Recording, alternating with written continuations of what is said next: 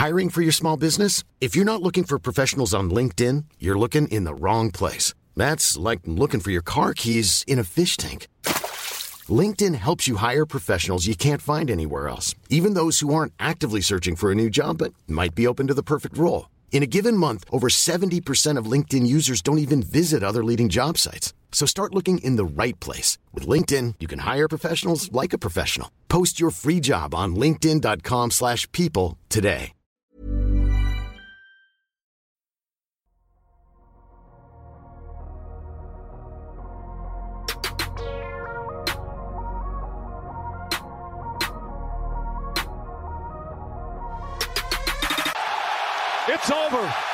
Bucks have done it.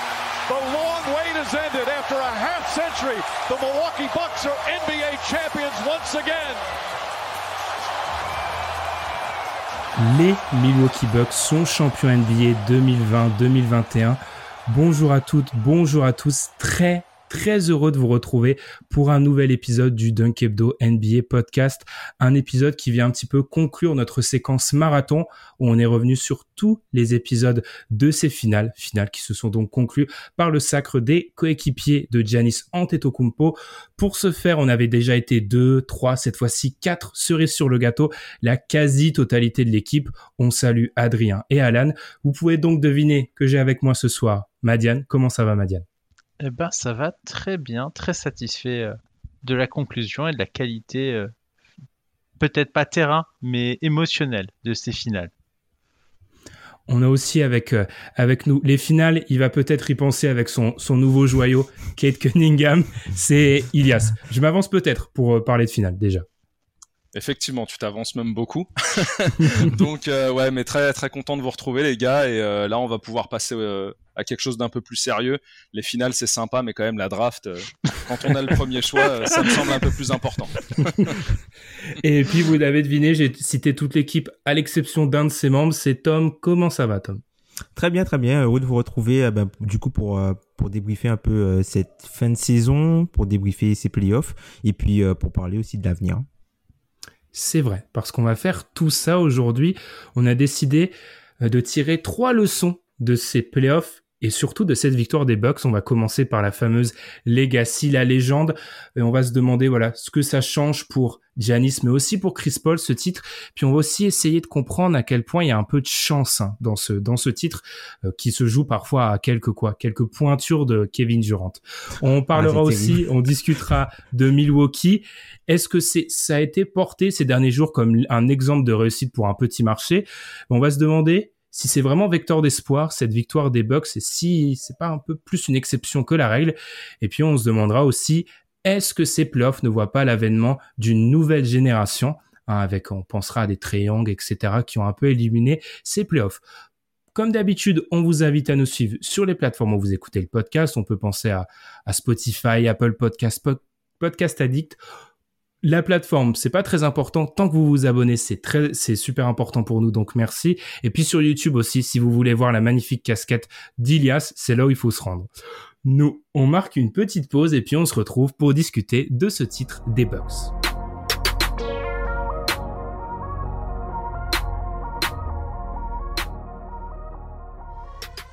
Alors, je vous propose, les gars, de partir sur la performance de Giannis et de pas vraiment revenir sur ce match 6. Alors, on va, on va s'excuser, ça sort un petit peu de notre cadre habituel, mais pour vous faire un peu rentrer dans les coulisses de l'émission, pendant le match 6, la première mi-temps était tellement difficile à regarder, difficile à digérer, qu'on en est arrivé à parler de Pop Smoke, Bad Bunny et de K-pop. Donc je pense que ça témoigne un peu de la qualité du, euh, du premier match. Dans ce euh, de ce match 6, dans ce match 6, on a vu Giannis marquer 50 points, sixième performance de l'histoire au scoring, égaler le record de Bob Petit qui datait de 1958 sur un match au coup près. Madiane, une performance historique de Giannis pour bah, conclure des, finales qui ont été XXL pour lui. Oui, euh, bah du coup un dernier match en forme de cerise sur le gâteau parce qu'il a fait une série immense, Janis, de bout en bout.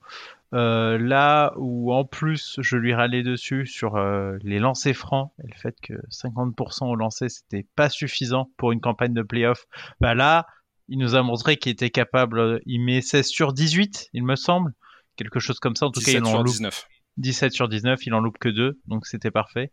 Euh, voilà, donc il, met 50 points et en plus, euh, si on se penche sur l'ensemble de la série, 35,2 points de moyenne, c'est également historique parce que c'est la 11e meilleure performance au scoring. C'est pas quelque chose que tu attends forcément de Janis, tu sais qu'il va mettre des points, mais c'est pas non plus un, un, un scoreur ultime euh, comme euh, un Iverson qui est juste devant lui ou un Kevin Durant dont, dont c'est un, des gros apports. Donc je trouve aussi que c'est extrêmement intéressant et ça en dit long sur la, la grande qualité de sa série, à la fois offensivement et puis défensivement. Euh, il a apporté ce qu'on attendait de lui et c'était vraiment élite.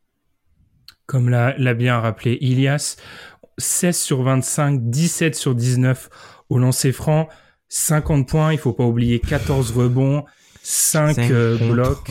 Allez, les comptes qui met. On est, on est vraiment sur une perf euh, incroyable. Je vais te laisser. Euh, on, le sait, Elias, c'est un peu notre caution historique dans ce podcast. T'as pensé quoi de cette performance de Giannis, comme l'a dit Madiane, voilà, qui est qui est historique pas seulement sur ce match 6, hein, mais sur l'ensemble de ces de ces finales. Bah, le, sentiment que j'ai quand je vois en fait une performance euh, de, de cet Akabi se mettre petit à petit en place dans, dans un match de finale, c'est que bien souvent, sans forcément euh, avoir un parti pris au préalable, tu as tendance en fait à vouloir que l'équipe du joueur qui fait cette perf aille au bout, de manière à ce que ce soit véritablement marquant. Euh, c'est la raison pour laquelle euh, on a énormément rigolé et à, la fois souffert en fait de la perf de, de LeBron il y a quelques années, quand euh, bah, George Hill rate ses lancers francs et que J.R. Smith euh, fait cette connerie en fin de match euh, lors du game 1 des, des, finales face aux Warriors, t'as as mal en fait pour le type. Là, l'avantage, c'est que Giannis était certes face à une opposition moins importante, et en plus, il avait des relais de qualité à ses côtés qui lui ont permis de conclure. Et c'est ça, en fait, qui fait aussi la grandeur de ce match, c'est que c'est pas non plus une perf qui va partir un petit peu euh, dans le vent. C'est une perf qui euh, est véritablement marquante et qui vient en fait asseoir, et on le verra peut-être un petit peu plus tard, peut-être une passation de pouvoir, même si on est un peu prisonnier de l'instant. Mais ce qui est certain, c'est que on a euh, des performances euh, statistiques qui sont incroyables, mais euh, je crois qu'il faudra aussi en parler, même si c'est suffisamment reconnu jusque-là. moi, c'est plus le travail d'ensemble de Gianni, c'est pas que offensif qui m'a marqué pendant ces playoffs et cette finale on se rend peut-être pas assez compte en fait euh, du, monstre défensif que c'est et au-delà de, sa perf de, ce match-là, j'ai aussi en tête son contre il y a deux matchs en arrière qui était aussi monumental et qui restera peut-être comme l'image symbole de ces finales. Mmh. C'est vrai que euh, Tom, performance historique sur le match 6, dunk incroyable sur cette interception de Drew Holiday, euh, compte dans le match 4, 40 euh, points avant. Enfin, c'est quand même une finale dont on, on, se souviendra. Et ça, on en avait un peu peur hein, avant le début de cette finale. Faut être honnête, on avait un peu peur que ce soit une finale pas au rabais, mais peut-être pas une affiche incroyable. Et là, on a on a été servi. Ouais, bah, ce qui est encore plus impressionnant là-dedans, c'est que, enfin, il y a trois semaines, on pensait que sa saison était terminée, en fait, Yanis. Mm. On pensait que sa saison était terminée et puis il est, revenu. enfin, c'est vrai qu'on l'a, senti un petit peu emprunté euh, sur les deux premiers matchs. Même, enfin, sur le second match, on a vu que ça commençait à aller mieux et après, euh, voilà, ils ont gagné quatre de suite, quoi. Et là, on a vu clairement la différence entre avoir le meilleur joueur de la série de très loin et quelques joueurs qui étaient capables, en fait, de se hisser au niveau des deuxième, voire troisième meilleurs joueurs de la série par séquence. Et euh, bah c'est, exceptionnel en fait ce qu'on ce qu'on peut réaliser les Bucks. Donc euh, Giannis il est pour beaucoup, enfin sa performance est, est, est exceptionnelle. Hein. Enfin faut pas se leurrer. Alors oui, si on on, on parle de des meilleures performances euh, cette année en, en, playoff, on va penser à Kevin Durant, on va penser à ce qu'a fait Luka Doncic euh, sur le premier tour, on va aussi penser à ce qu'a pu faire un gars comme Kawhi, mais ce qu'a réalisé Giannis euh, depuis euh, les finales de conférence et, arriver en finale NBA euh, au plus haut niveau comme ça. Enfin c'est c'est totalement exceptionnel en fait. C'est c'est enfin c'est quelqu'un qui rentre vraiment il, il rentre vraiment de, de bons pieds dans l'histoire. Et puis il a que 26 ans quoi. C'est ça hein, que 26 ans. La stat a, a pas mal tourné. Giannis n'a donc pas encore 27 ans. Il est déjà 5 fois All-Star 5 fois All-NBA 2 fois MVP une fois MVP des finales une fois défenseur de l'année. Et si j'ai décidé de finir avec défenseur de l'année, c'est pour revenir vers toi, Elias, avant de la redonner, redonner la parole à Madiane. Tu as insisté sur le fait que la performance de Giannis sur ces finales, c'est pas seulement une domination, euh, domination offensive, hein, quand même trois matchs à plus de 40 points, ça classe la, la, le, dont le premier ou le premier match à 20 et quelques points où on avait l'impression qu'il était peut-être pas à 100%, mais c'est aussi une domination euh, défensive dans ces playoffs. C'est ça, incroyable. Moi, c'est euh, ce qui m'impressionne le plus en fait chez ce joueur, c'est justement euh, la combinaison physique, taille et vitesse de déplacement. Euh, un mec comme Anthony Davis, qui reste un défenseur élite dans cette ligue, il est capable de switcher et de, et de défendre sur à peu près n'importe quel type de joueur, mais je pense qu'il a pas en fait la vitesse de déplacement et de réactivité entre guillemets de Giannis, parce que le contre qu'il met je me demande en fait si c'est pas euh, le contre sur Ayton hein, sur le alley hoop. Euh, je me demande si c'est pas le seul joueur de la ligue capable de le faire en fait. Euh, J'arrive pas à trouver en fait cette combinaison de joueurs dans la ligue actuelle et peut-être même dans une histoire récente de la NBA. Euh, preuve que voilà, la ligue se développe toujours un peu plus, que les, les physiques sont de, plus impressionnants, que tu partes des meneurs jusqu'au poste 5 et voir en fait un, joueur de sa taille combiner autant de qualité euh, de vitesse et de physique, c'est juste impressionnant. Et je pense que euh, aujourd'hui avec ce titre, euh, même s'il y a eu des circonstances favorables, ça va venir aussi lui donner le respect qu'il mérite en en tant que joueur, un joueur qui est assez clivant, qui euh, a effectivement pas mal de défauts en attaque, mais qui sont, je pense, aussi largement compensés et même surcompensés parce qu'il peut produire de l'autre côté du terrain. Je vous disais en, en préambule euh, lors de notre petite préparation que il souffrait un peu d'un délit de, de sale jeu, euh, c'est-à-dire que euh, on a trop tendance à se focaliser sur les qualités euh, offensives des joueurs actuels, notamment Arden qui par exemple quand il parle de Giannis ne se focalise que sur ce qu'il peut apporter en attaque, alors que ce qu'il va apporter en défense est peut-être tout autant élite, voire plus que ce qu'il apporte. Euh, pardon, ce qu'il apporte en défense, c'est tout autant élite, voire plus que ce qu'il apporte en attaque. Effectivement, on avait, c'est un point qu'on avait abordé avec Tom euh, durant ces finales. Effectivement, c'est l'aspect euh, esthétique ou en tout cas non esthétique du jeu de Giannis qui est trop trop souvent pénalisé alors que là on est plus sur un domaine de domination et en l'occurrence dans cette domination là il a été euh, exceptionnel pour comme le rappelait Tom un joueur qui euh, enfin si on se rappelle des previews des finales on n'est même pas sûr qu'il joue. Enfin, on anticipe un retour, mm. match 2, match 3, et il est MVP des finales sans débat possible. Désolé, CJ McCollum. Euh, on en... je, vais je vais te relancer, Madiane, et on va peut-être parler du coup de l'impact de ce que ça a pour euh, pour. Alors on mêlera un peu plus tard euh, la discussion petit marché, mais l'impact pour la carrière de Giannis, qui, on le rappelle, avait déjà signé son troisième contrat avant le début de la saison chez ses Bucks.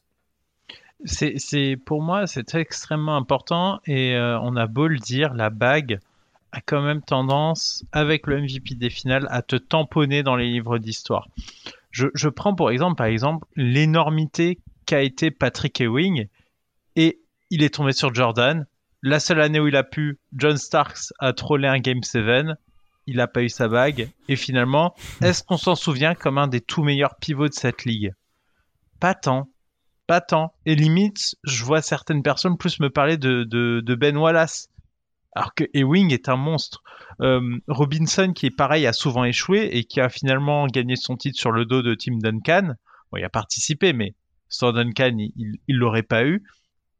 Pareil, on a tendance à le voir moins fort qu'il était, alors que en termes de combinaison athlétique, tout ce qu'il pouvait faire sur un terrain, etc., Robinson, c'est un sacré monstre. Donc pour moi, dans les livres d'histoire, la bague, le MVP des finales, c'est quelque chose. Et c'est aussi quelque chose que sont allés chercher à la fois LeBron et KD. Quand LeBron part à Miami, c'est aussi qu'il se dit qu'il doit tamponner sa bague et qu'il en a besoin. Et quand KD part aux Warriors, c'est il a pas sa bague et il en a aussi besoin. Et c'est aussi des choses vers lesquelles les superstars ont envie de tendre parce qu'elles savent que sans cette bague, elles ne pourront pas valider. Janice a fait un choix extrêmement risqué il avait déjà signé son contrat et on trouvait ça limite dommage qu'il ne s'associe pas, par exemple, avec un Doncic euh, à Dallas, euh, ce qui est une occasion extrêmement manquée. et eh ben justement, justement, il a eu sa bague tout seul dans la franchise qu'il a drafté et rien qu'avec ça et la performance qu'il a accomplie en finale, il s'est assuré une place de choix dans les livre d'histoire.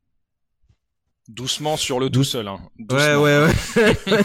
tout, seul, non, mais euh, on se comprend. C'est lui le meilleur joueur de l'équipe. Tu, joues, tu joues un jeu dangereux, la Madiane. Effectivement, mais c'est vrai si tu vas dans ce sens-là, euh, KD était le meilleur joueur euh, du monstre à quatre têtes euh, des, des, Warriors. Hein. Mais ce n'était pas sur le, même contexte, disons que. Ce n'est pas sur lui qu'était centré le, le, jeu des Warriors avant. Il arrive dans une équipe. On en discutera de KD. C'est un cas à part. Je pense que je pense que ça mérite un, podcast. La situation de KD, c'est un podcast. Et ce qui est surtout intéressant, tu parlais de la marque laisse, Madiane, c'est surtout c'est une marque que se sont un petit peu approprié deux trois joueurs depuis le début de la décennie. Quand on regarde euh, dans cette décennie-là, euh, depuis 2011, on va dire depuis le, titre de Dirk Nowitzki, LeBron James a quatre MVP des finales, Kevin Durant en a deux, Kawhi Leonard en a deux. Donc t'en laisses un petit pour André Godala qui est constamment remis en question, même si bref, on va pas remettre le débat. Donc Et qui est aussi un ailier.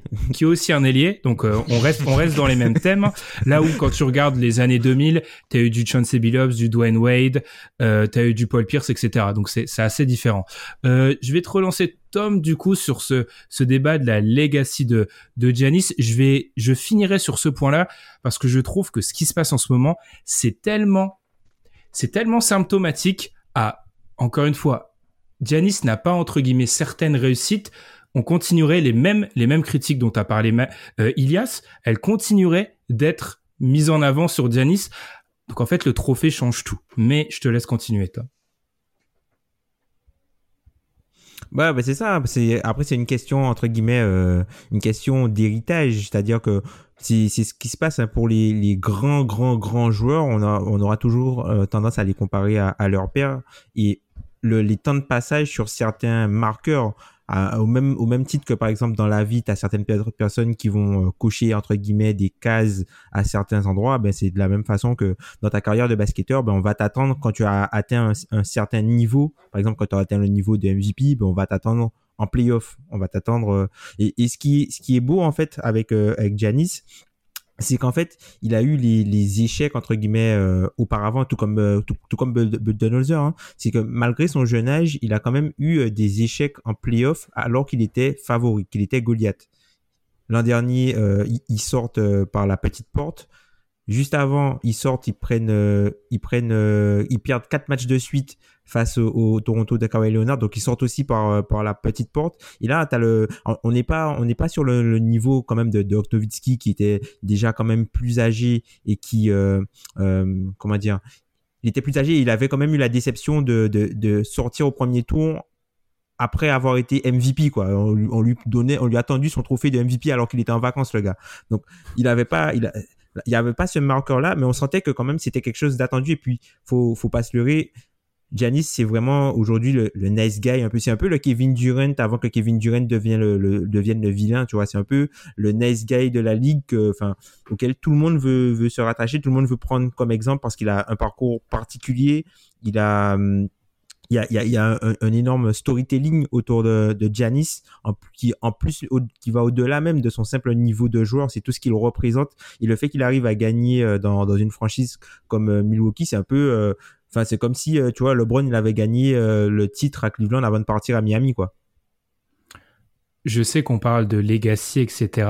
J'ai lancé Madiane, j'ai lancé Tom. Je suis obligé, Ilias, de te lancer. Donc on a beaucoup, on a beaucoup glosé sur sa performance en finale.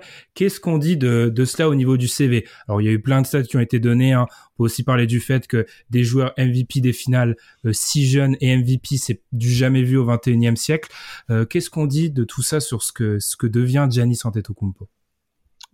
Déjà, il y a une certitude, c'est que combiner euh, le titre NBA avec euh, le trophée de MVP des Finals, déjà ça te fait faire un bond assez considérable dans la hiérarchie, chose par exemple que n'a pas pu encore faire Steph Curry. Donc c'est dire si c'est marquant et impactant parce que on pourra dire ce que l'on veut évidemment de la carrière de Curry, mais il n'a pas validé cette petite case en tant que leader de son équipe qui est le fait d'être en fait, on peut discuter autant qu'on veut autour euh, du fait de l'avoir attribué à, Iguodala, mais c'est aussi Curry qui a permis à Iguodala de se frayer un chemin vers ce trophée de MVP. Au bout d'un moment, il faut que tu sois en fait euh, indiscutable. comme a pu LeBron, comme euh, Jordan en son temps, comme quand Shaq partageait la feuille par exemple avec Kobe, il y avait un joueur qui était en avant et qui raflait tous les titres de MVP. Là, il fait les deux. Donc déjà le bon, il est considérable. Il le fait dans une franchise dans laquelle il est resté, même si je trouve un petit peu surcoté et galvaudé le fait qu'on revienne sur le fait qu'il ait choisi le hard way, le, le, chemin le plus complexe ça, ça a quand même été déterminé par énormément de facteurs, euh, on va dire, euh, allant dans son sens. Mais euh, moi, plus que de ce qui vient de se passer à l'instant, j'ai envie de parler de son run depuis trois ans. Comme tu le mentionnais tout à l'heure, Ben, le mec vient quand même d'enchaîner trois années où à chaque fois il vient mettre la main sur des trophées qui sont considérables. Trophée mhm. de MVP, trophée de MVP, défenseur de l'année, titre NBA, MVP des finals. Quand tu as mm. en fait un run comme ça sur trois années, bah forcément, bah quand t'es des joueurs comme euh, des, des, des, grands joueurs à son poste, hein, quand t'es des joueurs comme Kevin Garnett, Dirk Nowitzki, Barclay, Malone euh, et ce type de joueur, bah forcément, bah tu, tu regardes le joueur et tu te dis forcément, bah il a quand même peut-être fait quelque chose que, que nous on a loupé. Mm. Mais clairement, bah, juste simplement pour rebondir là-dessus, Ilias, quand tu prends les joueurs qui ont été euh, euh, MVP de la ligue, qui ont été défenseurs de l'année et qui ont aussi été champions NBA et ont gagné le titre d'MVP des finales, il y en a que trois. Michael Jordan, Hakim Olajuwon et Giannis Antetokounmpo. Mmh. tout. Hein. Non, Kawhi n'est pas MVP, c'est vrai. Ouais. Non, non, non. Je voulais du, du, coup rebondir sur ça. C'est vrai par rapport à ce qu'a dit Ilias, le MVP des finales. En l'occurrence, surtout, enfin, la plupart du temps, moi, depuis que je regarde la NBA, euh, à l'exception de cette année avec Igodala, en réalité, il n'y a jamais trop de débat. Enfin, il y a toujours une tête de gondole qui sort. C'est une année, c'est une exception 2015 où on a cette question est-ce qu'on le donne pas à LeBron parce qu'il fait. Mais autrement, euh, il n'y a, jamais trop de débat. En fait, le meilleur joueur euh, de la meilleure de l'équipe championne le gagne. Et bien souvent, dans les dernières années, on a vu qu'il y avait vraiment une grosse différence au niveau de qui on, à qui on allait le donner. c'est très intéressant. à parler de cette fameuse hard way. Il y a ce que moi j'adore. franchement, je, je surkiffe cette idée de, de chemin plus difficile. Et tu as parlé aussi de du fait qu'il y ait beaucoup de facteurs. Alors moi, je vous ai dit en préparation, j'aimerais bien qu'on parle du facteur chance. Parce que j'ai l'impression que, euh, ça je trouve que c'est, enfin, je vais pas partir dans des considérations en basket, mais c'est déjà c'est très limite américain, c'est-à-dire que le seul facteur qui serait déterminant, c'est ton travail, c'est à quel point tu, tu, serais allé fort et dur, alors qu'en réalité on sait qu'il y a des facteurs euh, totalement euh, chance, euh, le la blessure ailleurs, etc. T'en penses quoi de ce facteur chance, Madiane, pour aller au titre?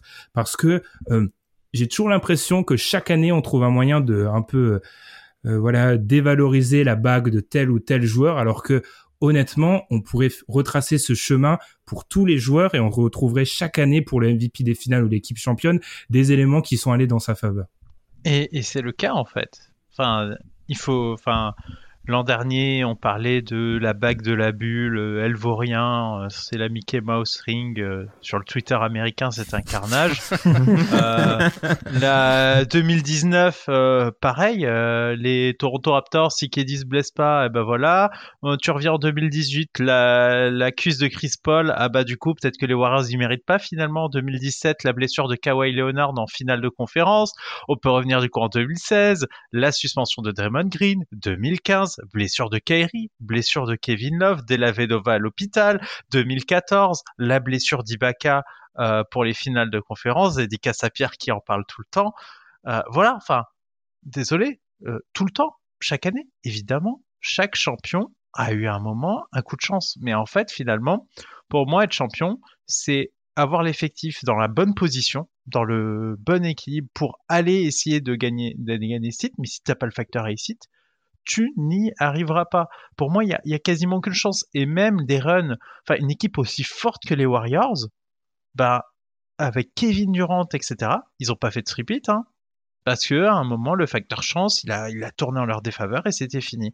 Il suffit de pas grand chose pour louper un titre. Donc, pour moi, enfin, faut pas galvauder parce que quoi qu'il arrive, toute équipe championne, à un moment ou à un autre, a eu de la chance. C'est quasiment impossible de ne pas en avoir.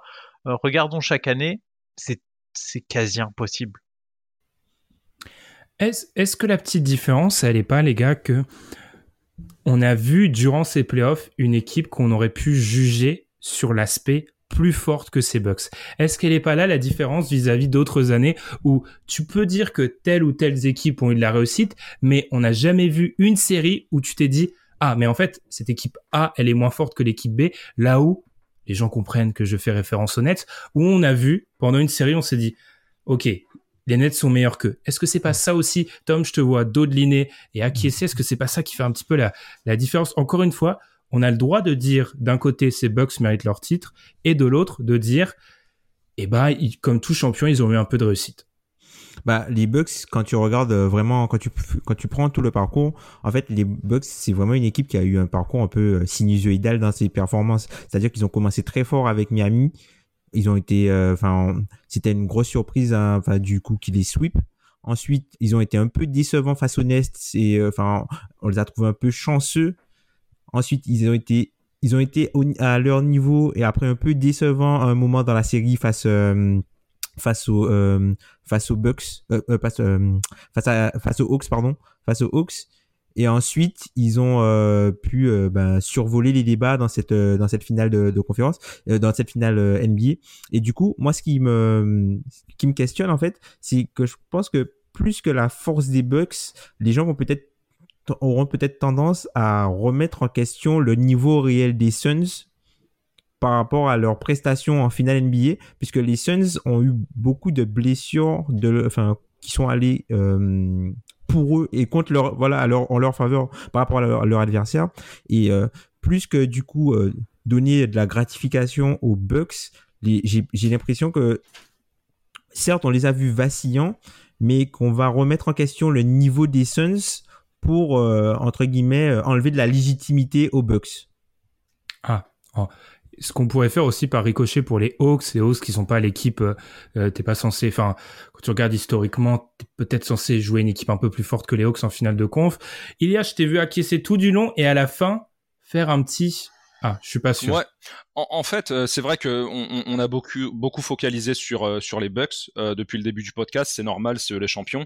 Mais il y a un truc que, sur lequel Tom a insisté, c'est que je pense que l'alignement des planètes et le facteur chance, il a été encore plus considérable en fait de l'autre côté de la conférence, donc à l'ouest, pour des Suns qui, certes, ont fait une très belle saison régulière. En fait, ils, étaient vraiment euh, dans, la continuité de leur bulle. Ils ont euh, pris le risque de prendre Chris Paul et ça s'est avéré payant. Et d'ailleurs, on, reviendra aussi peut-être par, par, la suite sur euh, sur le facteur prise de risques. Et en fait, tu t'aperçois que évidemment, la saison des Bucks aurait pu euh, s'arrêter si Kyrie Irving euh, ne se blessait pas. Les Nets étaient très très très très largement au-dessus quand ils avaient encore ce monstre à deux têtes. Harden ne jouait même pas. Ils ont précipité son retour parce que les circonstances le demandaient. Mais les Suns, euh, ils font leur travail, ils finissent deuxième à l'Ouest.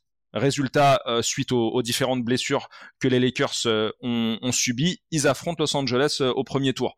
Il y a autre chose dont on se rappelle peut-être pas, mais les Lakers mènent 2-1.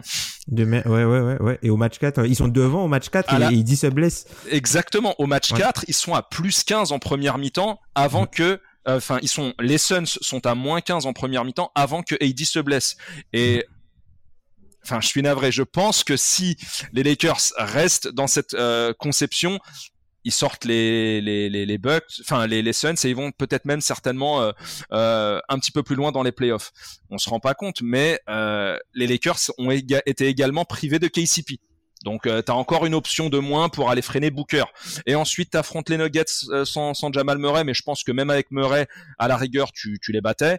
Et après, bah forcément, tu affrontes des Clippers qui t'ont mis vraiment, qui t'ont mis dans les pires difficultés sans Kawhi Leonard. Donc Évidemment, le facteur chance a été euh, présent euh, pour les Bucks, mais alors que dire des Suns? En fait, il y avait une fenêtre de tir dont il fallait profiter, et euh, bah, c'est les, les Bucks qui ont su en tirer conclusion. Mais je tiens à revenir aussi sur l'aspect un peu historique des choses. C'est quand même quelque chose qui est récent.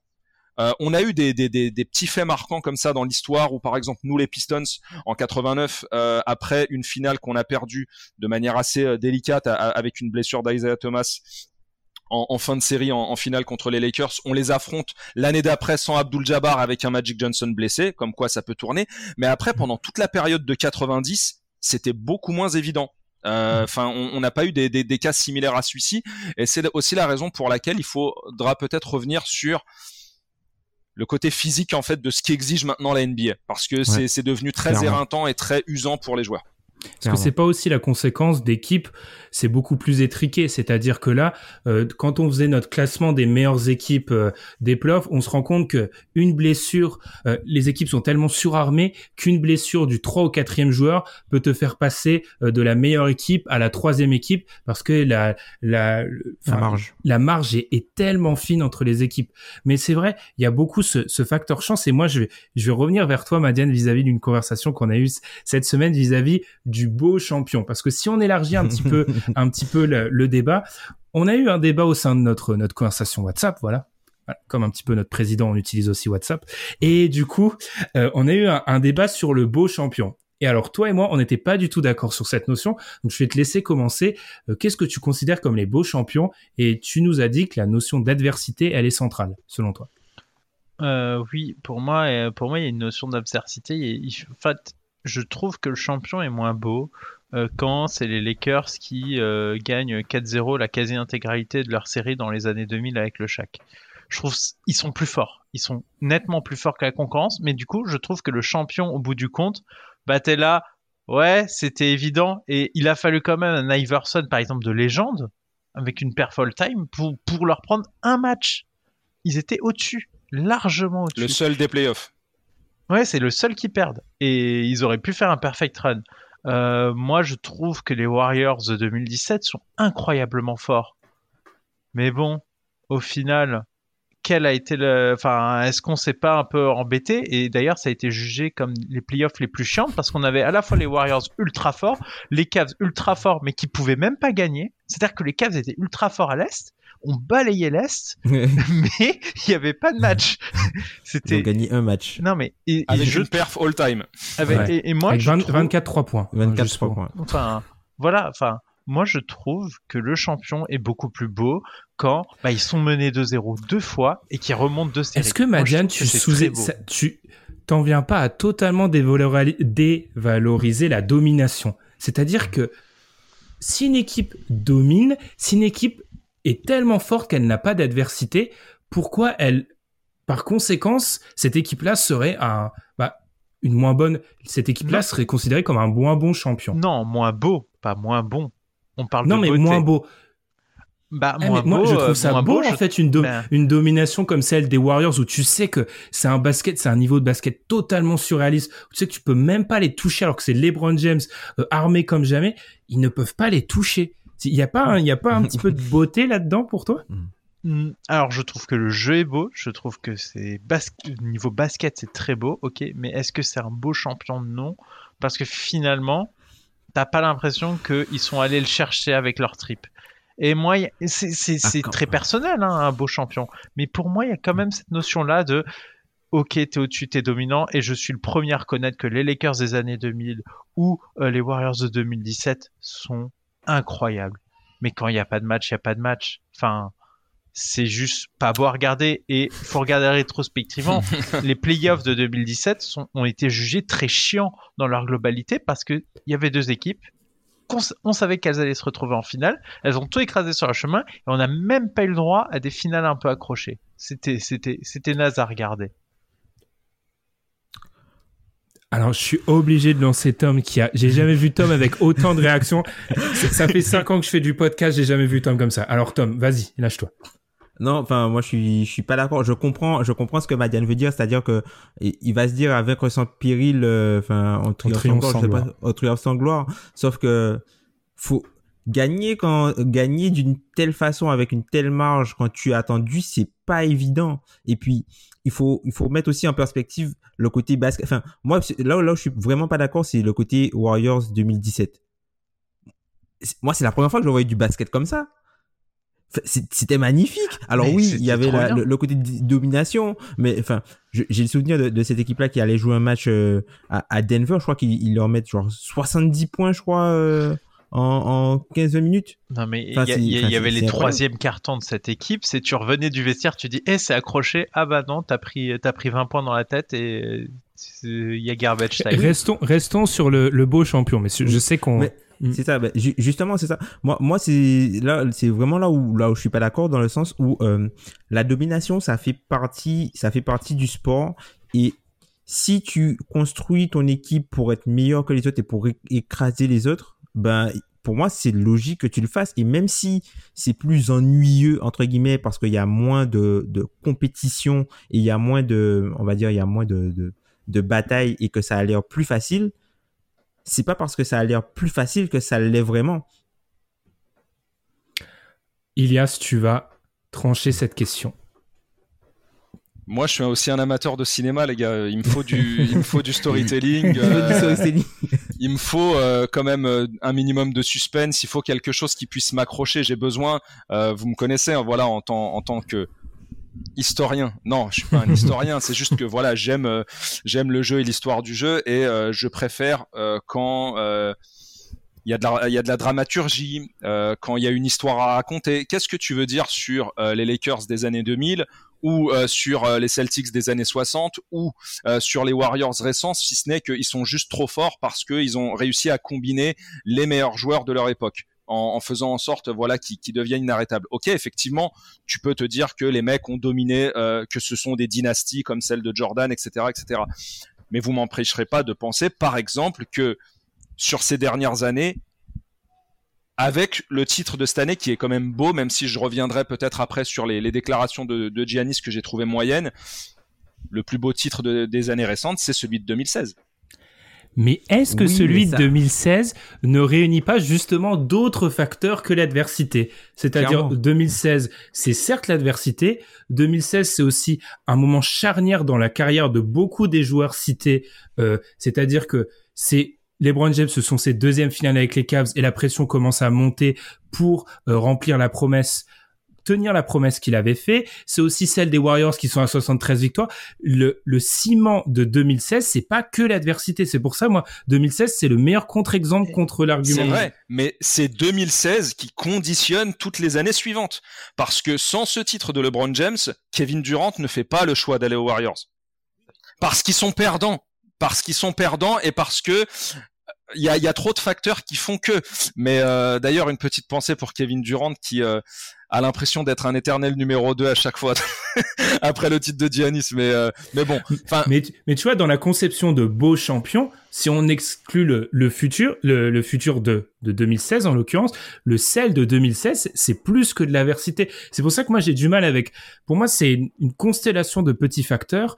Il y a l'adversité, il y a le niveau de jeu. Alors certes, il y a aussi peut-être euh, l'adversaire en finale, parce que demain, si on a une équipe qui joue euh, sur les trois premiers tours des grosses grosses équipes et qui joue personne en finale, on va dire quoi? On va dire que c'est un beau champion, que c'est un mauvais champion. Enfin, il y a toute une série de constellations qui s'arrêtent pas juste juste à l'adversité. Demain, si on a des playoffs où une équipe elle gagne 4-3, 4-3, 4-3, 4-3 dans l'adversité, mais que le niveau basket est à mourir, je pense pas que cette équipe-là sera pas pour moi un beau champion.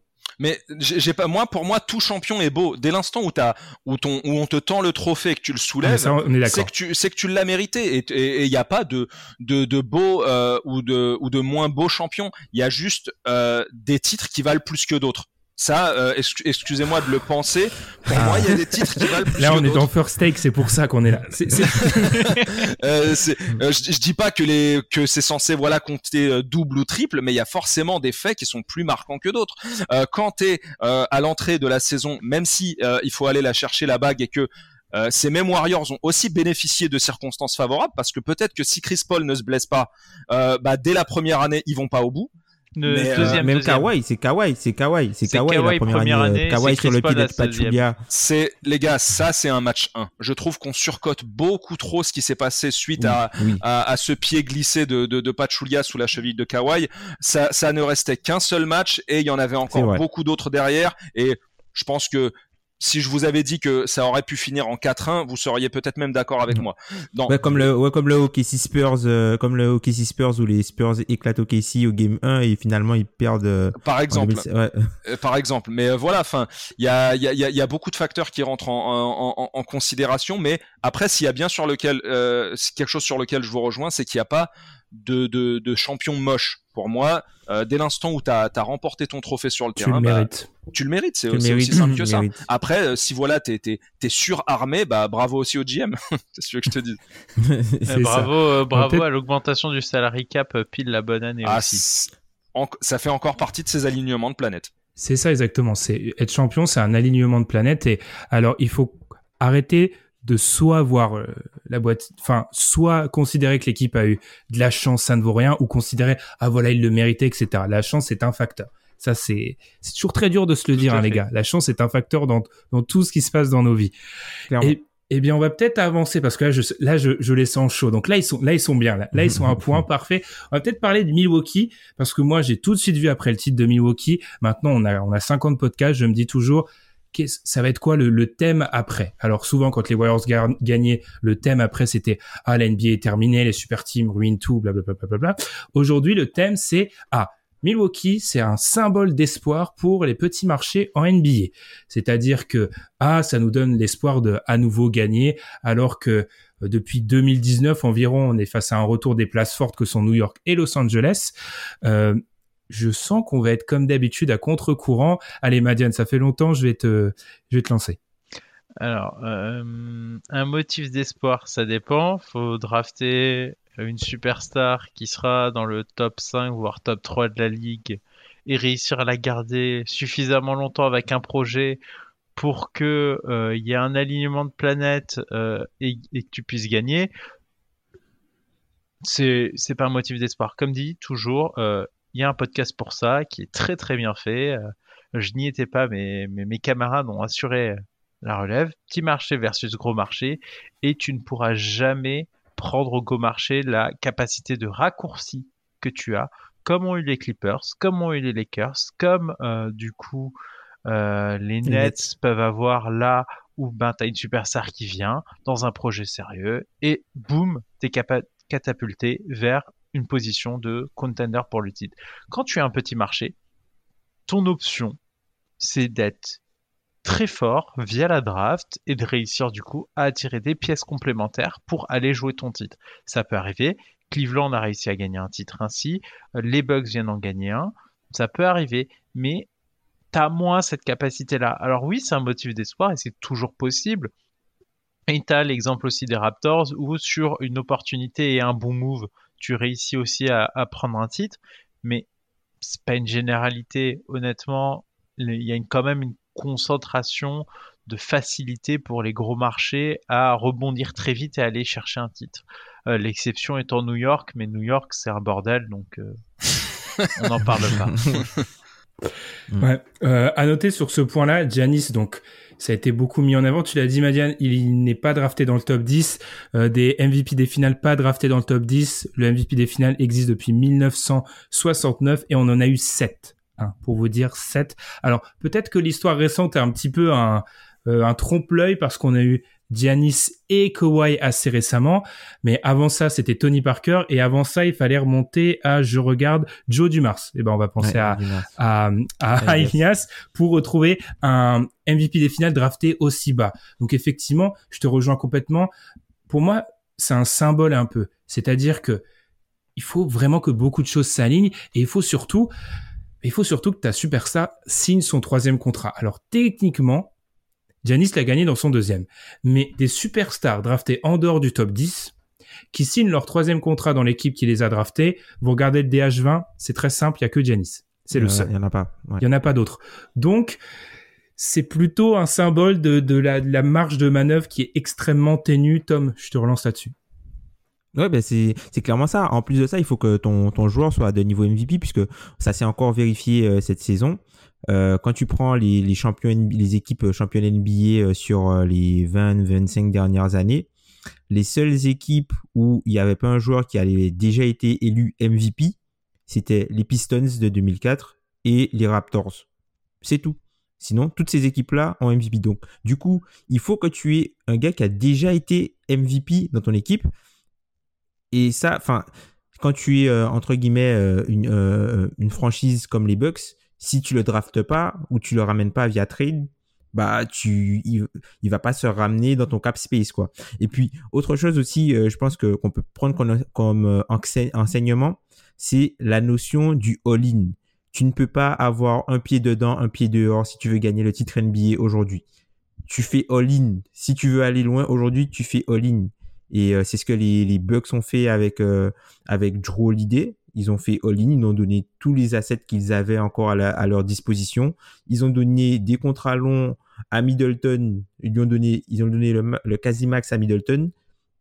Ils ont euh, bien payé aussi euh, Brooke Lopez. Ils ont fait des ajustements à la marge et ont, eu pas mal de problématiques d'ailleurs euh, en début de saison. Enfin, on se souvient tous de la, signature ratée de la signature ratée de, Bogdanovic. Oui. Donc, euh, donc, euh, voilà, clairement, ils ont fait all-in très tôt dans le projet. Enfin, il y avait pas mal de questions sur est-ce que c'était assez et au final, bah, tu te rends compte que ben, les équipes qui restent aux portes sont les équipes qui hésitent encore. Ou tu vois, euh, Miami qui, cette année, a dit, ouais, on essaie de gagner du, garder du cap space. Dallas, ouais, on essaie de garder du cap space. Non, on, on donne pas de, de pic de draft. Ben, voilà. Le champion de l'année dernière, pareil, all-in.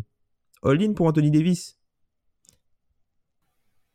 Vas-y, Ilias, t'es parti. juste pour donner peut-être un point de contexte, on, parlait de, du, euh, du podcast Petit Gros Marché. Juste pour encore une fois remettre les choses dans le contexte pour ceux qui l'ont pas entendu, on vous invite à aller l'écouter.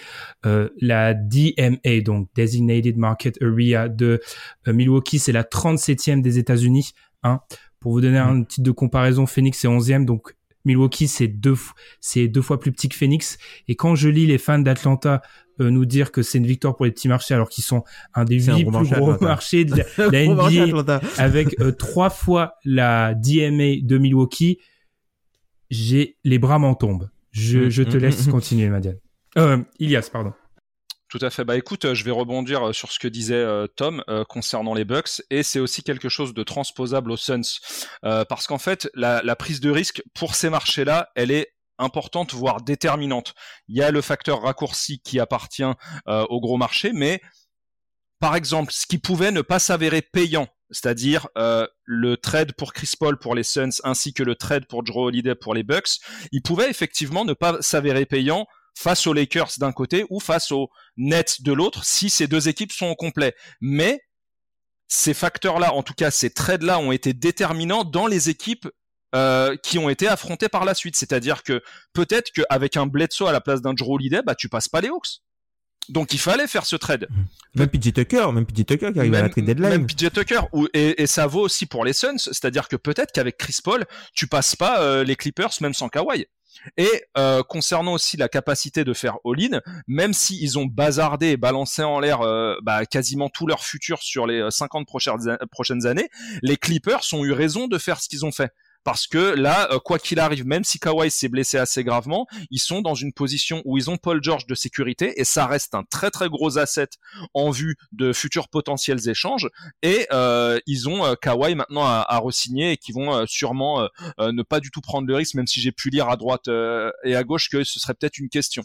Est-ce que c'est franchement une question de, de re-signer Kawhi? Ça dépend de ton niveau de compétence en tant que GM. C'est une question si ton niveau de compétence est bas. c'est ça. Et euh, pour aussi revenir évidemment au, très très bon podcast que tu viens de, recommander, euh, ce, ce, très bon épisode, il y a aussi un facteur qui fait évidemment grimper ta cote et qui fait en sorte que ton marché qui finalement était assez petit et devient euh, d'un coup un petit peu plus gros, bah, c'est la présence dans les années passées d'un LeBron James dans ton équipe, même si tu t'appelles Cleveland, d'un Giannis à Milwaukee, euh, tu vois, euh, même si t'es les Bucks, il y a tous ces facteurs là qui viennent rehausser et c'est euh, le moment de, faire le all-in. Et maintenant, euh, on regarde tous un petit peu bah, du côté de Portland et voir qu'est-ce qui va se passer.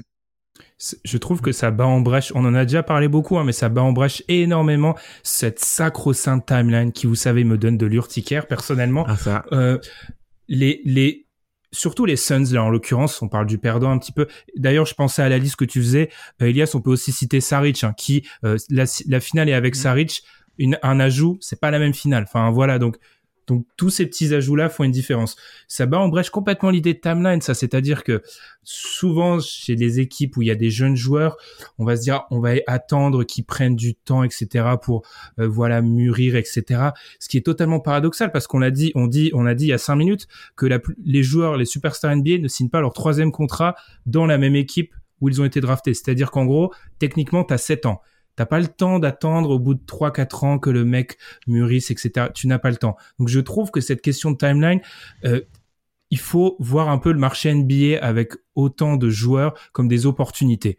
Il faut la saisir. Tu as l'occasion mm. de d'attirer Chris Paul alors que ça fait plusieurs années que tu n'as pas eu un meneur élite, tu la prends. Tu le fais. T'as l'occasion d'avoir un Drew Holiday. Alors certes, c'est un move qu'on n'avait pas forcément apprécié, mais tu le fais. Juste saisir les opportunités et arrêter de réfléchir. Suivez mon regard. Euh, 25 fois comme certains GM qui passent à côté de tous les joueurs NBA qui étaient tout proches de les avoir, mais qui ne les ont pas eu. Il faut saisir les occasions parfois. Ça me fait aussi penser, les gars, je vous relance après, une, encore une de mes théories pas toujours très inspirée, mais je pense qu'avoir une superstar étrangère reste un atout parce que tu n'as pas cet appel de la maison. Enfin, si Giannis a un appel de la maison, il, quitte la NBA. C'est-à-dire que tu, n'as pas, tu n'as pas cet appel qui est fondamental dans le choix d'un LeBron James en 2016, alors c'est son ancienne franchise, etc., qui est fondamental dans le choix d'un Kawhi Leonard quand il t'explique retourner aux Clippers. C'est un aspect. On peut citer un Paul George également. On peut citer Russell Westbrook. Ça ne, ça ne s'est jamais fait, mais c'est un avantage dont on avait parlé dans l'épisode Petit Gros Marché, le fait que tout, la plupart des joueurs viennent des mêmes, euh, des mêmes régions, Texas, Californie, un peu la région New York, Philadelphie, etc tu n'as pas cette problématique-là avec un Dirk Nowitzki. Tu l'as pas avec un Giannis. Surtout quand tu regardes Giannis, il vient d'Athènes. Athènes, c'est pas Paris et Londres, les gars. J'ai regardé. Athènes, c'est 3 millions. Euh, au niveau de, de Milwaukee, on est à 1,5. Vous voyez, on passe pas d'un joueur qui a vécu toute sa vie euh, à Beverly Hills. Enfin, je sais pas s'il y en a beaucoup qui ont vécu à Beverly Hills et qui se mhm. retrouvent, qui se retrouvent dans le fin fond du Wisconsin. C'est une problématique qui, je trouve, est intéressante et peut expliquer pourquoi bah, beaucoup des joueurs qui sont montés en exemple comme des joueurs qui restent sont des joueurs européens ou en tout cas non américains.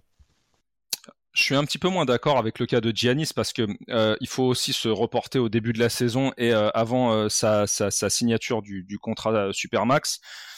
C'est quand même quelqu'un qui s'est posé la question. C'est quand même quelqu'un qui s'est posé la question. C'était pas aussi évident qui, prolonge et il y a quand même des, des, questions qui ont été soulevées. Et euh, il y a quelque chose qui va même au-delà, selon moi, pour tous ces joueurs, qu'ils soient américains ou non américains, c'est euh, l'acquisition du titre. Faut qu'ils soient dans les meilleures conditions pour pouvoir gagner un titre. Et au bout d'un moment, le temps se fait pressant. L'histoire a joué en faveur de Giannis et aujourd'hui, effectivement, il peut, euh, voilà selon moi, faire le malin et dire que voilà, il a joué la carte de. de on est d'accord. voilà. Euh, voilà, l'histoire va, va, dans son sens et euh, mais regarde un mec comme Lillard. Aujourd'hui, les choix de Milwaukee sont avérés payants mais Lillard, c'est quelqu'un de, très, euh, comment dire, de très euh, confiant, enfin de, très attaché à sa franchise depuis euh, sa saison rookie. Et lui, il a pas dans l'idée de, de, partir, mais au bout d'un moment, quand tu vois que tu es en train de bûcher année après année et te, de, de, de, voir finalement que ton équipe elle est pas à la hauteur pour pouvoir aller gagner ce pourquoi tu travailles, ce pourquoi tu t'investis et tu t'entraînes tous les jours, eh bien la question peut commencer à se soulever. Donc tu commences à mettre la pression et là euh, ta franchise s'active. Mais concrètement, si Giannis ne gagne pas ce titre et les, et les deux trois suivants, comment ça se passe? Est-ce qu'à un moment il va pas se poser la question? Pour moi, il y a qu'une seule exception dans tout ce lot. Excuse-moi et je te rends la parole. C'est Dirk Nowitzki. C'est le seul. Pour moi, c'est le seul parce que c'est celui qui, à plusieurs reprises, a eu l'opportunité de partir et qui finalement n'a jamais filtré quoi que ce soit dans ce sens-là. Même un mec comme Kobe qui a pourtant trois titres avec les Lakers, au bout d'un moment, quand ça gagne pas, aussi euh, attaché qu'il le soit à la ville de Los Angeles, c'est quelqu'un qui demande son trade pour Chicago. Ouais. Alors, je, je, je, vais redonner la parole à Madiane et Tom. Je préciserai juste, pour moi, c'est juste un facteur. Bien évidemment, le, la compétitivité reste le facteur numéro un, mais je pense que c'est un facteur qui explique parce que il y, a trop de récurrence des joueurs qui ne sont pas américains qui restent fidèles pour que ça soit une coïncidence en fait. Il y a, y a, un truc qui, qui dépasse ça. Euh, Madiane, Tom, je sais pas qui lancer là, c'est un podcast, je commence vraiment à fatiguer. Euh, Madiane, je vais te lancer. Qu'est-ce que tu as à dire sur tout ça, sur euh, le all-in, Milwaukee, Giannis. Le discours de Giannis, je pense qu'on est tous d'accord, qui est extrêmement démago. Et très, très, très démago. extrêmement Moi, ça m'a fatigué. Qu'est-ce que tu en penses, Marianne Clairement, je, je suis d'accord avec ce qui a été énoncé. Euh, moi, si je peux me permettre un ajout, parce que Ilias a été très complet, c'est, c'est, notamment une situation qui m'intéresse énormément, celle d'un, petit génie slovène du côté de Dallas, parce que là, on parle d'un joueur européen, avec euh, des choix de franchise, effectivement, où bon, le Holly n'est pas encore présent, et justement, euh, est-ce qu'il n'y a pas des regrets à se faire? Parce qu'il y avait peut-être une fenêtre avec un meilleur supporting cast, etc. On sait jamais. Hein. Et comme dit, euh, moi je pense que du côté euh, des Mavericks, euh, il faut se poser les bonnes questions sur est-ce que en fait quand un joueur aussi fort aussitôt, peu importe le, moment, comme l'a dit Ben, il faut il faut pas se lancer parce que si tu n'es pas en position de jouer le titre, tu te, tu te mets à risque et tu peux risquer le fait que euh, ta superstar euh, s'en aille. LeBron James, tout aussi attaché à Cleveland qu'il était, les conneries du front office ont fini par l'exaspérer. Clairement, il y, a, eu des bêtises qui ont été faites et ça a joué. Si LeBron James, il se dit euh, au moment de The Decision, non mais l'an prochain, il y a moyen qu'on gagne ce titre, peut-être qu'il ne part pas. Ou en tout cas, s'il a plus de garanties sportives sur ce qu'il y a autour de lui, peut-être qu'il ne part pas.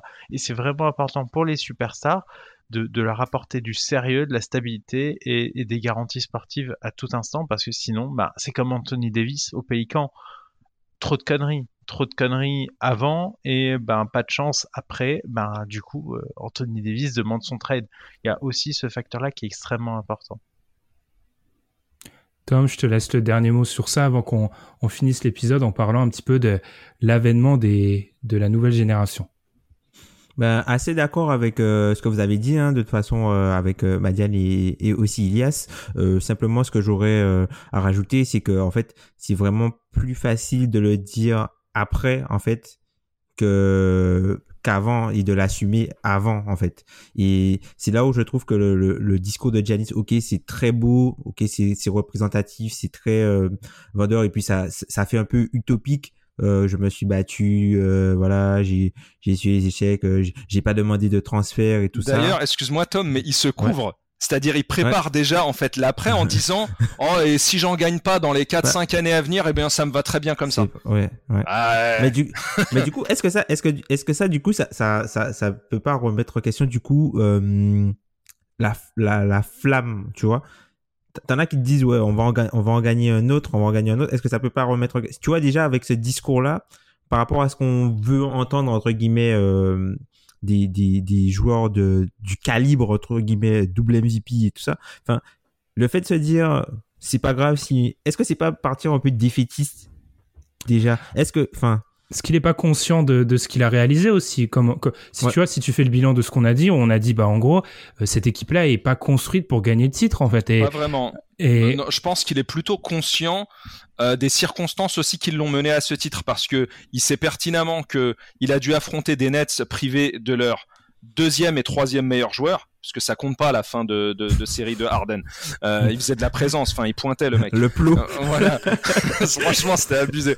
Et euh, il se dit, euh, enfin, au moment en fait où il dit ça, il se dit bah l'année prochaine potentiel renfort aux Sixers. S'il se dit bah euh, Harden, euh, KD et Kyrie bah sur pied qui vont vouloir nous défoncer, nous montrer que c'est eux les meilleurs. Il y a énormément de choses qui font que c'est aussi une manière de, de, se couvrir. Mais bravo à Janis parce que c'est un très bon communicant et euh, je prédis pourquoi pas euh, sa présidence euh, en Grèce d'ici quelques années.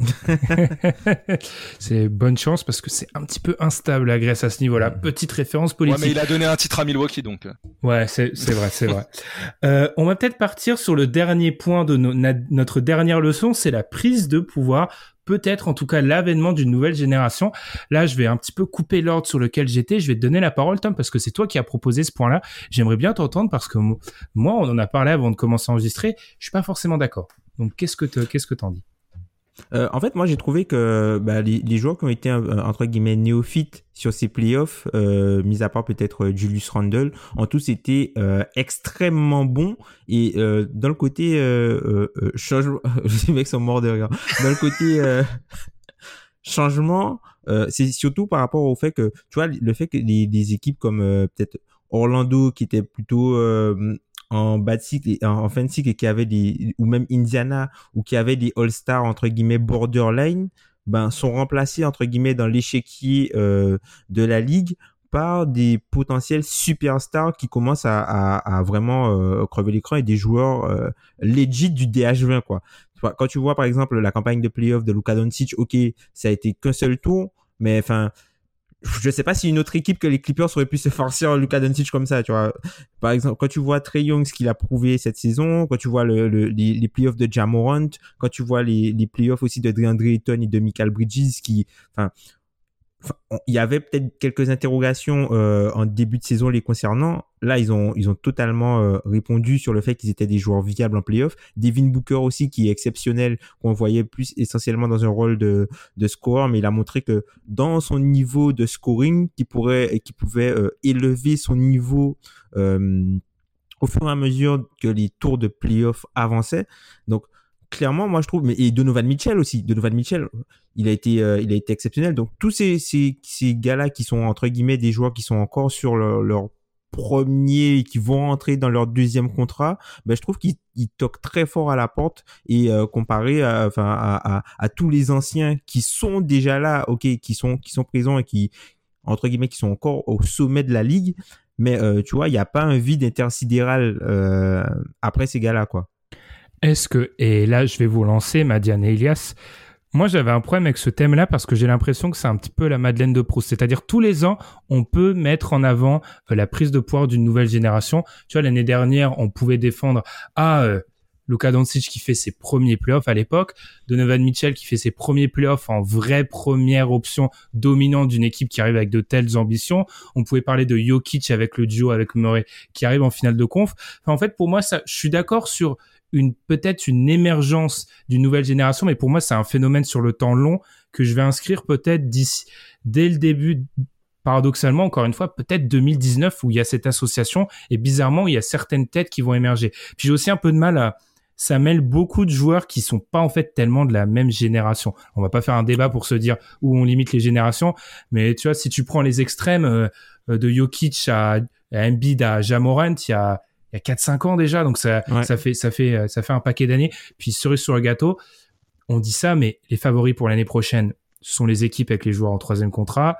Et le DH20, je, nous connais tous, dans notre top 7-8, il y aura pas un des joueurs qu'on a cité, peut-être euh, bien sûr à l'exception de Giannis. Euh, Madiane, je te vois un petit peu sourire dans la pénombre que devient ta caméra. Qu'est-ce que tu en penses? Justement, c'est ce que j'allais dire Ben, c'est que dans le top 10 du, du DH20, euh, ok, il y a Doncic. C'est pas un énorme spoiler que de dire que Luka Doncic va faire son entrée dans le top 10. Euh, peut-être plus haut. Euh, il y a Janis, ok. Il y a peut-être Jokic. Et alors? Enfin, c'est top 10, hein. on parle même pas du top 5. C'est compliqué en fait. C'est-à-dire que oui, ils se sont montrés, oui, ils se sont révélés, mais finalement, est-ce que limite par essence le DH20 il y a très souvent en fait ces jeunes joueurs dans les queues de comète du, top euh, du top 20 on les met 17 euh, 18 on les mettait déjà là. Alors ok ils sont peut-être maintenant plus 12 13 mais désolé hein, mais avec tout le monde en santé euh, ou de l'adversité j'arrive pas à placer Trey Young non plus énormément haut. Et quand je vais faire mon DH20 est-ce que je mets Trey Young devant Paul George? Au vu de la fin. On garde, on garde sa manière. Ça, on garde. C'est des questions, mais c'est des questions. Mais vous voyez la, la performance de Paul George avec l'historique, etc. Ben, en fait, Paul George a beaucoup plus cimenté sa position que d'autres. Donc finalement, il y a, j'ai pas vraiment l'impression qu'il y ait une passation. Il y avait une absence temporaire de certaines ressources, et cette absence temporaire de ces ressources-là, c'est compensé. On a plus vu des joueurs euh, d'un deuxième rang. Mais si les joueurs du premier rang étaient là, bah c'est ce qu'on voit à Vegas finalement, on les remet directement en favori. On n'est pas en train de se dire que, euh, que ce sont euh, que les Hawks referont une finale de conf. Ce serait en tout cas étonnant. J'aime bien, j'adore quand on parle de Vegas, Madiane. Je vais donner la parole à Elias après, mais euh, quand on regarde, moi j'ai regardé un truc qui prouve bien que, alors là c'est collectif, mais on est toujours dans les dans la même gamme d'équipes. Hein. On regarde les favoris après le titre des Lakers l'année dernière et les favoris aujourd'hui pour la saison d'après c'est les mêmes équipes. ce sont les mêmes équipes. C'est-à-dire que, à part Phoenix qui se glisse, et encore Phoenix se, se glisse cinquième, l'année dernière, on avait Boston. Les cinq autres du top 6, ce sont les mêmes. Nets, Lakers, Bucks, Clippers, Warriors sont les mêmes. On va pas disserter. Warriors, bon, mettez pas votre argent sur eux. Mais en tout cas, on a toujours les mêmes équipes. Donc, est-ce que tu es d'accord avec ça, Elias, l'émergence d'une nouvelle génération? Euh, pas vraiment, non. Euh, pour moi, il y a qu'un seul bouleversement parce que justement, il y a un joueur, selon moi, générationnel qui va venir un peu euh, bousculer l'ordre établi. Des, des, joueurs qui sont déjà en place depuis pas mal de temps. Il y a la seule exception, elle, s'appelle Luka Doncic. pour moi, c'est le seul joueur que j'arrive à identifier comme étant vraiment très au-dessus des autres et proche de ceux qu'on cite. après, pour ce qui est des autres, je pense qu'ils sont quand même euh, encore loin, qu'ils n'ont pas forcément donné leur plénitude et que c'est peut-être même pas un, un, débat qu'on pourrait réouvrir l'année prochaine. Euh, je pense que les, les, anciens entre guillemets, comme on, comme on les mentionne, euh, sont encore suffisamment bien installés, mais dans tout ça, euh, je sais pas si c'est dans le sujet ou en tout cas si c'est en périphérie, mais je vais commencer en tout cas aussi en vue de, de spoiler un petit peu notre notre DH20.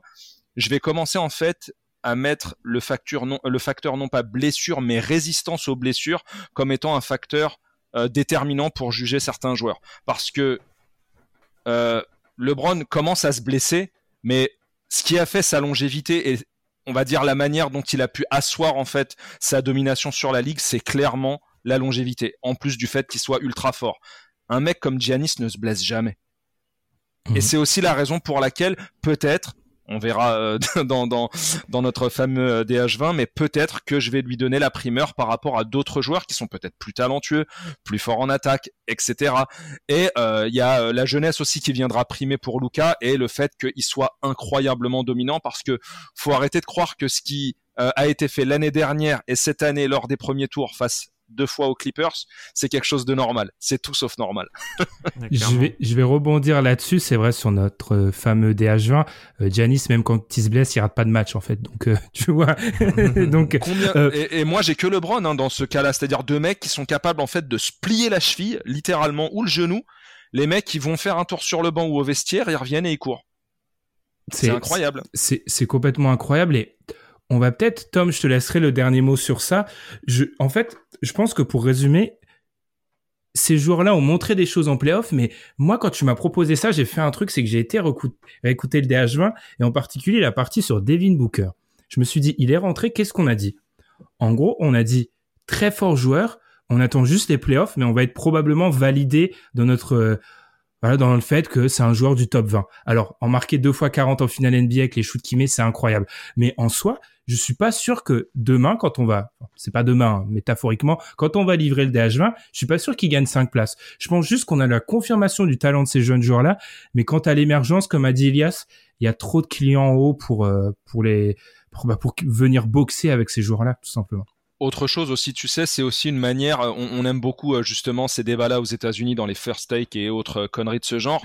euh, on, enfin, il suffit en fait d'être euh, prisonnier de l'instant et du moment pour pouvoir euh, en fait faire basculer un joueur euh, de rien à tout ou l'inverse. pour moi, c'est quand même quelque chose, tu vois, pour Giannis, ça se fait en plusieurs étapes et sur un certain run. Ça peut pas se faire, selon moi, d'une année à l'autre. Tout comme, par exemple, quand on disait que en, entre 2016 et 2017, ah ça y est, soudainement Kevin Durant était devenu le meilleur joueur du monde parce qu'il avait gagné le titre. Je pense pas que ce soit aussi simple que ça. Vas-y, Tom. Euh, globalement, je suis euh, assez, euh, je suis assez d'accord avec vous quand même. Mais le, point où, enfin, sur lequel moi j'aimerais insister, c'est la notion de cassure avec d'autres joueurs de la génération entre guillemets. Tu vois, par exemple, tu penses à, qui? Russell Westbrook. Ouais, voilà, c'est ça. Des noms peut-être. Ouais. Tu vois, Russell Westbrook ou Bradley Bill. Tu vois, je pense que, enfin, quand tu prends la, la, la, la, génération, parce que les gars dont je vous ai parlé, même, j'ai même, j'ai même pas mentionné, tu vois, Jason Tatum, tu vois, ces gars-là, ce sont des gars qui sont encore dans leur contrat rookie. Enfin, ça n'existe pas. Ça n'existe pas des joueurs dans leur contrat rookie qui sont aussi forts. Enfin. Est-ce que c'est pas que ça existait plus? C'est peut-être ça. C'est peut-être que ça n'existait plus. C'est peut-être parce qu'on a eu euh, une sclérose. On vous avoue que nous, quand on a fait le DH20, à un moment, je me suis posé une question est-ce que ça a vraiment de l'intérêt de le faire tous les ans? Parce que j'avais l'impression que le top 20, c'était de la nuance à arriver à un moment. Peut-être qu'on est redevenu à une, on est revenu, pardon, à une époque normale où c'est assez fluide, peut-être à part le haut, mais c'est fluide entre 8 et 20, quoi. Ah, il y, a certaines choses qui vont varier en fonction des, sensibilités de chacun et des, et choses que, que entre des qualités que chacun vont, vont valoriser. Alors oui, autant tu as le, tiers entre guillemets des, des, des éléphants, les mecs qui sont voilà, les mecs qui sont euh, 10 fois All NBA, euh, 14 fois All Star. Après tu as le tiers entre guillemets ou avec euh, les, les jeunes superstars avec euh, tu vois les les, les Embiid, les, les Jokic qui sont à peu près dans, mm. le, dans le même lot, tu vois. Mais après, tu as les mecs sous contrat rookie, tu vois, les, les, les Zion, ça n'existe pas des mecs comme ça en fait. Ça n'existe pas. C'est la, la, raison pour laquelle il serait très intéressant lors du DH20 à voir sur combien d'épisodes euh, on pourrait lisser ça, mais aussi de voir un peu les joueurs qu'on va laisser à la porte du DH20. Et je pense que la liste, elle serait incroyable. Euh, et c'est on, on, vit à une époque où, honnêtement, en termes de qualité de joueur sur la longueur, si tu prends de 1 à 40, on est vraiment sur du caviar parce que je sais pas, est-ce que à l'heure actuelle des joueurs comme Towns, Westbrook, euh, Drew Holiday, Chris Middleton, euh, Towns, etc. Est-ce que euh, Bama Debayo, Lavine, est-ce que tout ça c'est des joueurs qui sont pas hors top 20 par exemple? Certainement. On, va pas citer, mais ouais, il y en a un paquet là. Ouais, vas-y, Madiane. J'ai une mm. pré-liste. Moi, j'ai fait ma présélection de 33 joueurs. 33 pour commencer à décider. On va se régaler alors. Moi, je vous l'avoue que je l'ai un peu fait tout au long de l'année, je l'ai un peu modulé. Et euh, pour éviter un facteur dont je vais parler, dont euh, tu as parlé, Elias, et il y a des mecs qui sont entrés à un moment 17, 18 et qui, au fil de l'année, descendent 30 et quelques. Et il y a un facteur super important, tu as dit le moment. Alors, on en parle souvent de ça, mais pour moi, il n'y a pas de meilleure illustration que ce qu'on a vécu pendant les playoffs. Je me suis amusé à un petit jeu. Tous les 10 jours, je demandais aux gens, hey, ça c'est le DH20, vous faites quoi? Vous descendez qui, etc. Paul George à un moment unanime. il, faut le descendre, c'est pas possible. Il soit dans le top 20, c'est un scandale. Il fait ces matchs-là où euh, sur une jambe, il met des trois points à 10 mètres contre Booker et n'importe quoi. Pas une personne le sortait du top 20. Donc c'est pour ça, euh, c'est un classement sur l'instant, mais contrairement, je, je pense aux The Ringer aux États-Unis, je trouve ça plus intéressant de le faire à tête posée, 4, 5 semaines après les finales NBA de se dire, OK, il s'est passé ça. Maintenant, comment on va essayer d'un petit peu euh, de faire peser ça ou ça, mais éviter de le faire dans le moment. Parce que oui, aujourd'hui, j'ai vu un article de Sports Illustrated. Est-ce que Giannis est le meilleur joueur du monde? On va laisser la question, on va laisser la question suspens, mais je pense qu'on est tous d'accord pour peut-être dire Moi, j'ai lu, j'ai lu, est-ce que Drew Holiday est un meilleur joueur que Kyrie Irving? donc, donc voilà, on, on est... encore une fois ah, l'instant. Sur la longévité euh, blessure, euh, je me demande si je préférerais pas euh, honnête avoir ah, avoir tu, tu, tu, blasphèmes, Madia. mais, mais, en l'occurrence, voilà. Au, au, moins, il joue les en vous, vous, voyez qu'on est très excité oh par le par le DH20 et qu'on va on va faire bah tu parlais du nombre d'épisodes, il y a, je pense que ça va se compter en centaines à ce niveau-là, vu que on va avoir des dizaines et des dizaines de trucs à dire. Je vous avais pas préparé pour ça, les gars, mais un dernier truc à dire sur ces finales. On est parti un petit peu dans tous les sens. Alors, je sais pas, une dernière petite chose à dire. Euh, lequel est le plus inspiré? Lequel a vraiment un truc à dire là? Je vous avais pas préparé. Moi, moi c'est juste pour revenir au titre des euh. Bucks. C'est pour moi, c'est le titre. Euh, de la de la longévité, c'est-à-dire qu'ils ont. Moi, je pensais qu'ils battraient les Nets euh, que si battait les Nets, ce serait sur une longue série. Et justement, je trouvais que ce champion est un champion de longue série qui va t'avoir à l'usure et en se battant euh, systématiquement. Et, finalement, c'est ce qui s'est passé, c'est qu'au fur et à mesure des matchs, on a senti les Suns de plus en plus usés par cette équipe euh, des Bucks. Est-ce que c'est pas aussi la marque de fabrique des champions récemment Les Raptors avaient un petit peu ce côté-là, les Lakers l'avaient où ils étaient. On, en a beaucoup parlé pendant la série l'année dernière. Ils ont tué les le hit sur l'intensité physique, etc. Euh, Tom, Ilias, quelque chose d'autre à ajouter sur ces finales? C'est pas obligatoire, hein, c'est facultatif, mais. Belle, validation euh, du coup de, de, de, tous les joueurs euh, du côté Bucks tu vois PJ Tucker qui euh, enfin qui mhm. que j'ai longtemps comparé tu vois au DeRozan de la défense tu vois où le gars où enfin au final on te dit il, c'est un gros défenseur gros défenseur gros défenseur et au final quand tu arrives en playoff il se prend 40 points 35 points sur la tronche et tout ça. Donc là, c'est une belle beau run pour lui. Il a commencé la saison en train de bouder, voir tous ses tous ses camarades partir ailleurs et lui il est resté là. Donc du coup, content pour lui, content pour Brook Lopez, joue l'idée. Il, s'amuse très bien à la parade en ce moment, PJ Tucker. Hein. Les images ah, sont incroyables. J'ai vu les images. Non, non. Donc c'est très bien. Et puis il faut saluer aussi le, le, parcours des Suns qui le parcours des Suns qui est quand même incroyable. Alors euh, oui, euh, Alan était euh, probablement un précurseur, enfin le joueur qui les a, enfin la, personne qui les avait le le, le joueur carrément. On m'avait pas prévenu. la personne qui les avait le plus haut dans l'équipe et euh, force est de constater que c'est une équipe qui a montré énormément de bonnes choses, un, un vraiment collectif très huilé. Je pense que les Suns c'est l'équipe qui avait le plus haut plancher de toutes les équipes de la ligue cette saison et ils se sont fait battre parce qu'ils n'avaient pas de solution face à Giannis et dernière chose. Euh, content aussi pour euh, ben, euh, euh, Grid qui devient le coach des, des Pelicans du coup qui a qui aura une opportunité là-bas et qui va quitter le, coaching staff des Suns tu vas pas me parler de Kate Cunningham, Ilias. Qu'est-ce que tu me parles, toi ah, On aurait pu, hein, tu sais. moi, je suis encore un peu disponible là si tu veux en parler.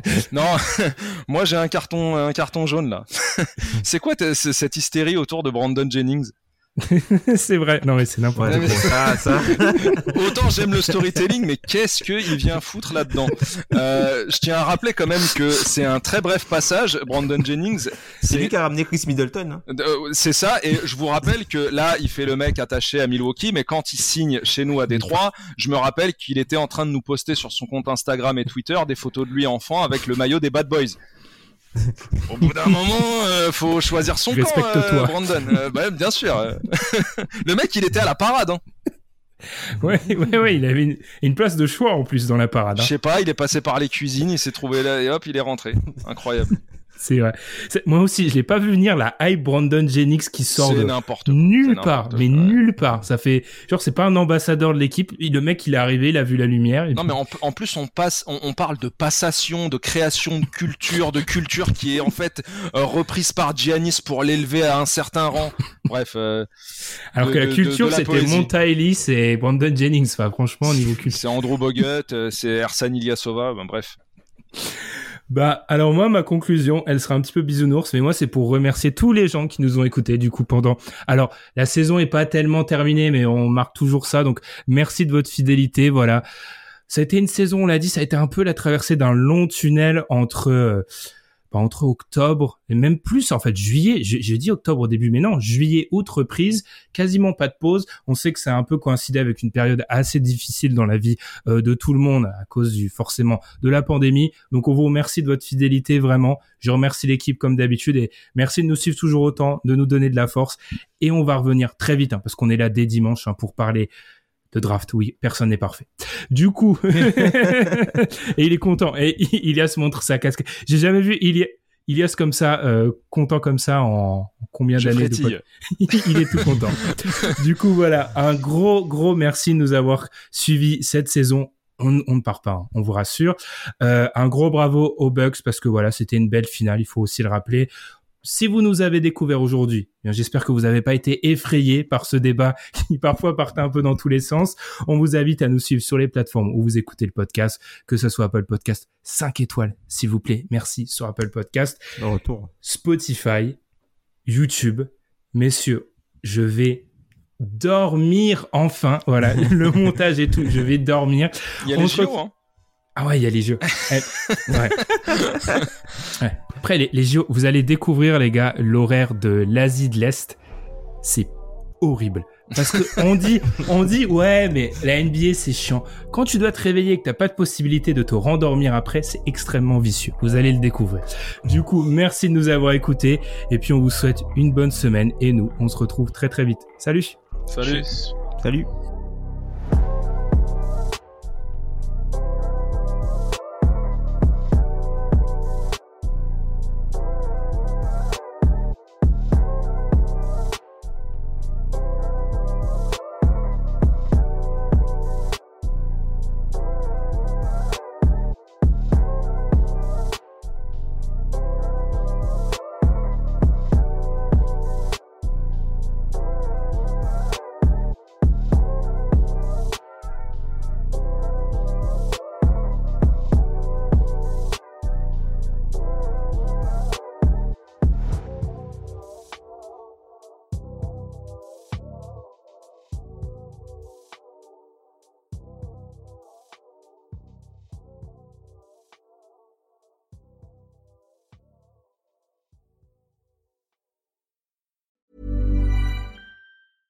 Mom deserves the best, and there's no better place to shop for Mother's Day than Whole Foods Market. They're your destination for unbeatable savings, from premium gifts to show-stopping flowers and irresistible desserts. Start by saving 33% with Prime on all body care and candles. Then get a 15-stem bunch of tulips for just $9.99 each with Prime. Round out Mom's menu with festive rosé, irresistible berry chantilly cake, and more special treats. Come celebrate Mother's Day at Whole Foods Market.